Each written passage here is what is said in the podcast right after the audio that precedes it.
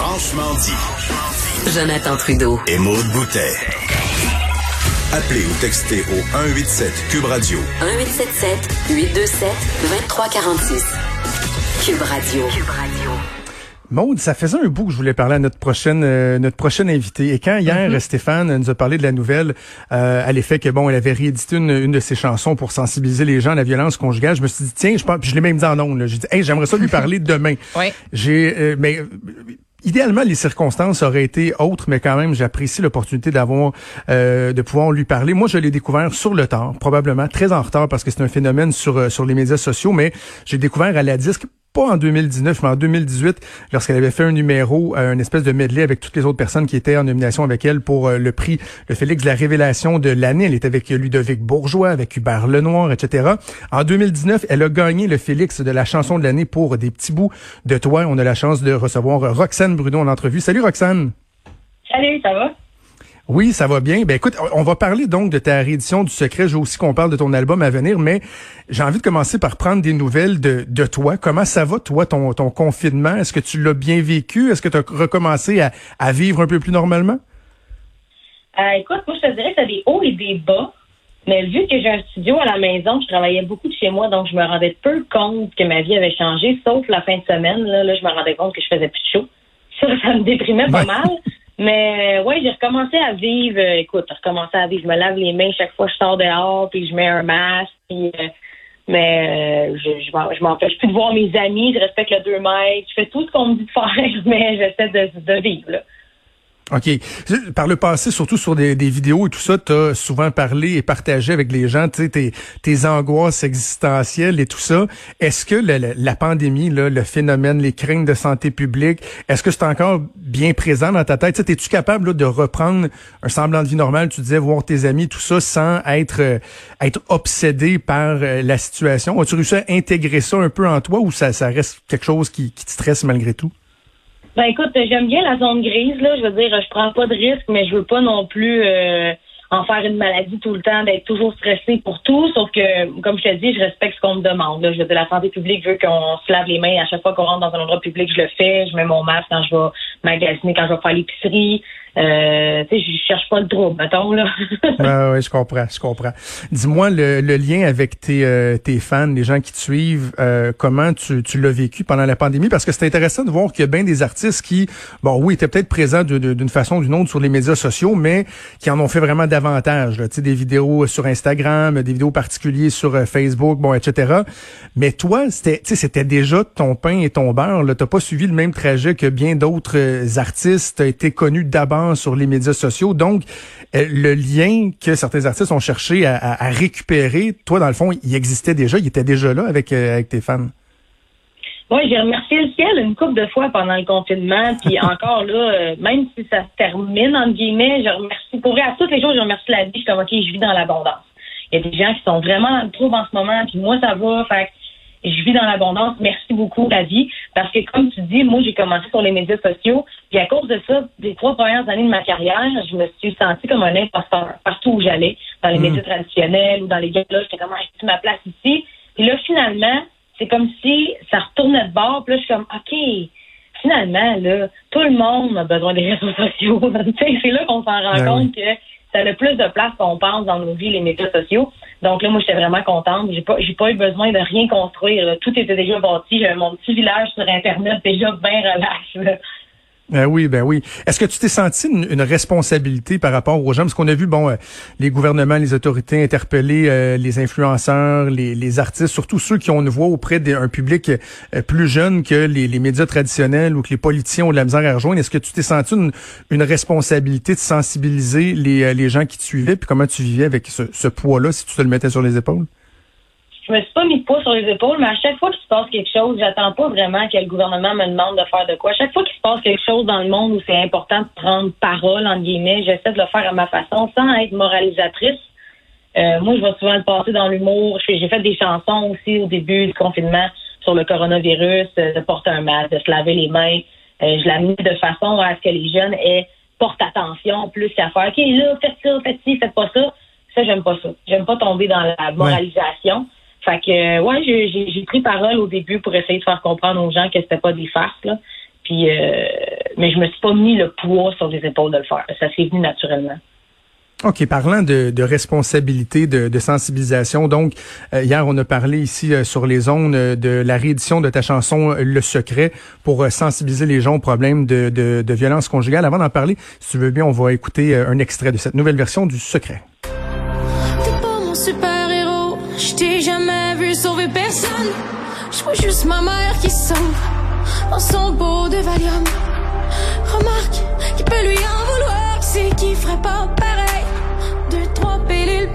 Roxane, faut que je te confie quelque chose. Lorsque je disais que je t'avais découvert en, en 2018, et euh, après ça, je m'étais vraiment beaucoup intéressé au, au, phénomène que tu étais. J'ai écouté tes chansons comme ça se peut pas. Et je me, je me souviens encore, Roxane, la première fois que j'ai écouté Le Secret, j'étais allé voir ma, ma blonde dans la cuisine. J'avais dit, hey, faut que tu écoutes cette, chanson-là parce que non seulement la chanson est bonne, mais les paroles, euh, les paroles, ils, font mal. Ils viennent, ils viennent chercher les gens. Euh, et là, tu as, tu as reconnu que bon, c'était basé sur une expérience personnelle. Euh, jusqu'à quel point ça a été difficile pour toi d'écrire cette chanson-là? Mais je pense que ça faisait longtemps que tu l'avais écrite, hein? Ben écoute, je, peux même pas te dire à l'époque, euh, j'avais 12 ans quand je l'ai écrit. Fait que moi, je pense vraiment, puis je me rappelle que ma mère était partie à l'épicerie, euh, puis j'écrivais la chanson seule dans ma chambre, tu sais. Puis quand elle est revenue de l'épicerie, j'ai dit, hey, je veux te lire comme ce que j'ai écrit. Puis ma mère, elle s'était effondrée en larmes parce que c'était tellement naïf au départ, la chanson, tu sais. Puis quand j'ai décidé de faire un album, j'ai repris les paroles, j'ai, revampé ça un peu, là, tu sais, j'ai utilisé des termes plus compréhensibles, puis plus pour la mélodie et tout, mais la base de la chanson, là, les premières phrases, le refrain, tout ça, c'est vraiment une petite fille de 12 ans qui l'a écrit. je peux pas te dire dans quel état j'étais. Je pense que j'étais juste dans l'état de vouloir impressionner ma mère, tu sais, vraiment. C'était tellement naïf.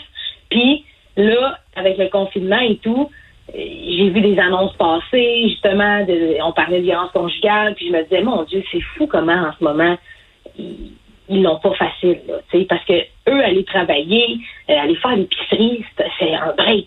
sais. Puis là, ils l'ont plus ce break-là, ils sont à la maison tout le temps. Puis là, je voyais des filles que ça faisait des années qu'ils n'avaient pas travaillé comme préposées ou comme infirmières, ils avaient changé de branche, ils n'avaient jamais fait ça de leur vie. Puis là, ils enfilaient un scrub, puis ils avaient travaillé dans les zones chaudes. Puis moi, j'étais dans mon salon, puis je me sentais inutile, tu sais. Je me suis dit, qu'est-ce que je pourrais faire pour aider ne serait-ce qu'une personne en ce moment? Je veux juste aider quelqu'un. Mm. Puis je me suis dit, je vais reprendre la chanson. J'ai appelé mon équipe, j'ai dit, on refait le secret. On la met en vente, puis je veux que tous les fonds aillent à SOS Violence Conjugale. Tout le monde a embarqué tout de suite. On a fait le move, puis on est là aujourd'hui. Est-ce que tu as changé des choses dans, dans la nouvelle version?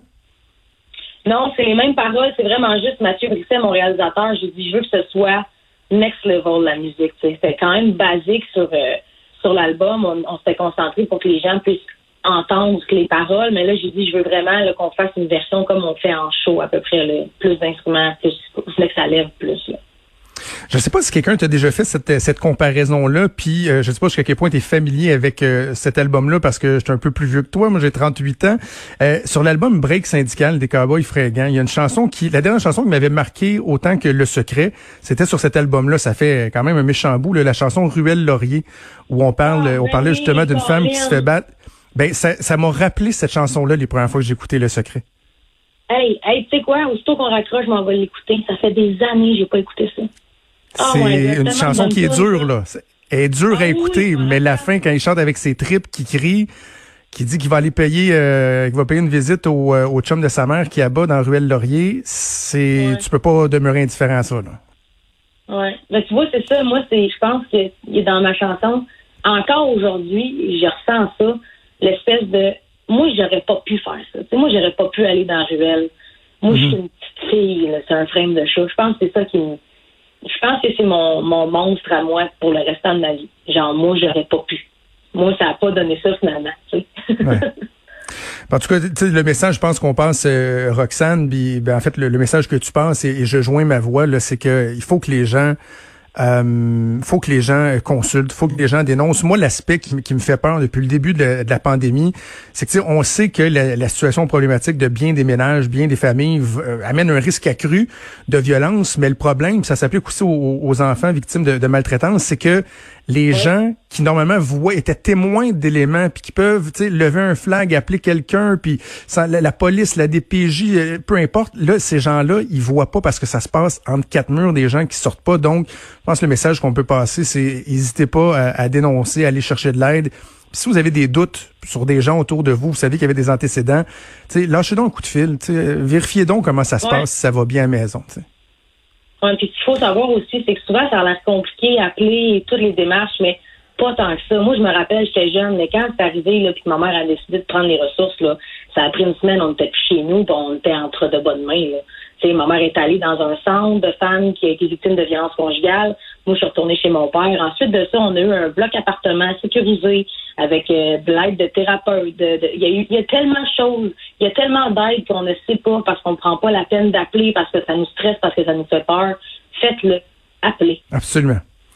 Absolument. Euh, Roxane, avant qu'on se laisse, je veux qu'on parle un peu de, de futur, d'avenir, de choses, de choses emballantes. À la fin euh, du mois de février, tu lançais le, le, premier extrait de ton album à venir à l'automne.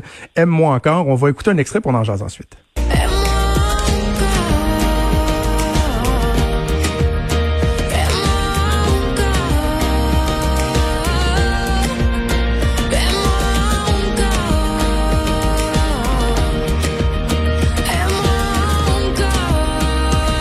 Roxane, j'ai envie de te demander, quand tu lances euh, l'extrait, j'imagine il y a une nervosité, tu sais, c'est le deuxième euh, deuxième album, euh, le premier a tellement été bien reçu, et là deux, deux semaines après à peu près, tu vois la pandémie arriver, le confinement, la crise mondiale, jusqu'à quel point t'as as sacré intérieurement ou extérieurement?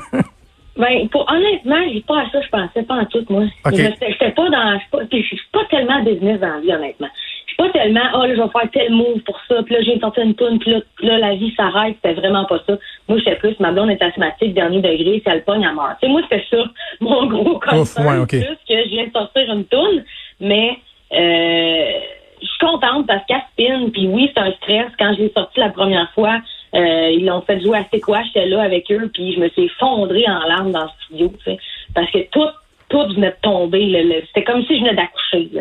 Euh, ça passait ou ça cassait. C'était ça. Et elle m'appartenait plus. Je venais de la lancer dans l'hiver. Puis, mais là, ça a l'air que ça va bien. Puis je suis contente. Tant mieux. Je remercie le ciel encore. Là, je suis dans l'abondance. Qu'est-ce que tu peux nous dire sur euh, cette chanson-là et sur l'album? Ben, l'album n'est pas fini. J'ai hâte qu'il soit fini. Je sais pas s'il va avoir. Euh, je sais pas quand je vais sortir en fait parce que moi je suis bébé puis je veux lancer l'album avec des humains. j'aimerais ça faire un lancement, j'aimerais ça faire un show. Euh, puis aime-moi encore, c'est la suite logique des petits bouts de toi. Des petits bouts de toi, c'est la rencontre, c'est le coup de foudre. Aime-moi encore, c'est est-ce qu'on va perdurer dans le temps? Mettons, toi et moi, on est pris en quarantaine ensemble, ça va te stopper. C'est plus ça. Aime-moi encore. C'est bon. Puis là, donc l'album, est-ce que euh, est-ce que tu penses que ça va être ça va être repoussé? Tu disais bon, euh, tu, tu dis j'étais un peu bébé, je veux faire ça devant du monde. Euh, y a-tu des impératifs qui font en sorte que non non, faut le sortir rapidement, même si on est encore euh, en confinement, ou t'as as ce luxe-là de dire ben regarde, on le sortira lorsque les conditions seront seront plus favorables? Ben je pense que j'ai le luxe de dire je vais attendre puis je vais sortir des singles en attendant. Euh, d'un, parce que je suis dans une compagnie de production 100% humaine, puis euh, mon réalisateur aussi, on est tous en même longueur d'onde, puis je fais la musique pour les gens. sais.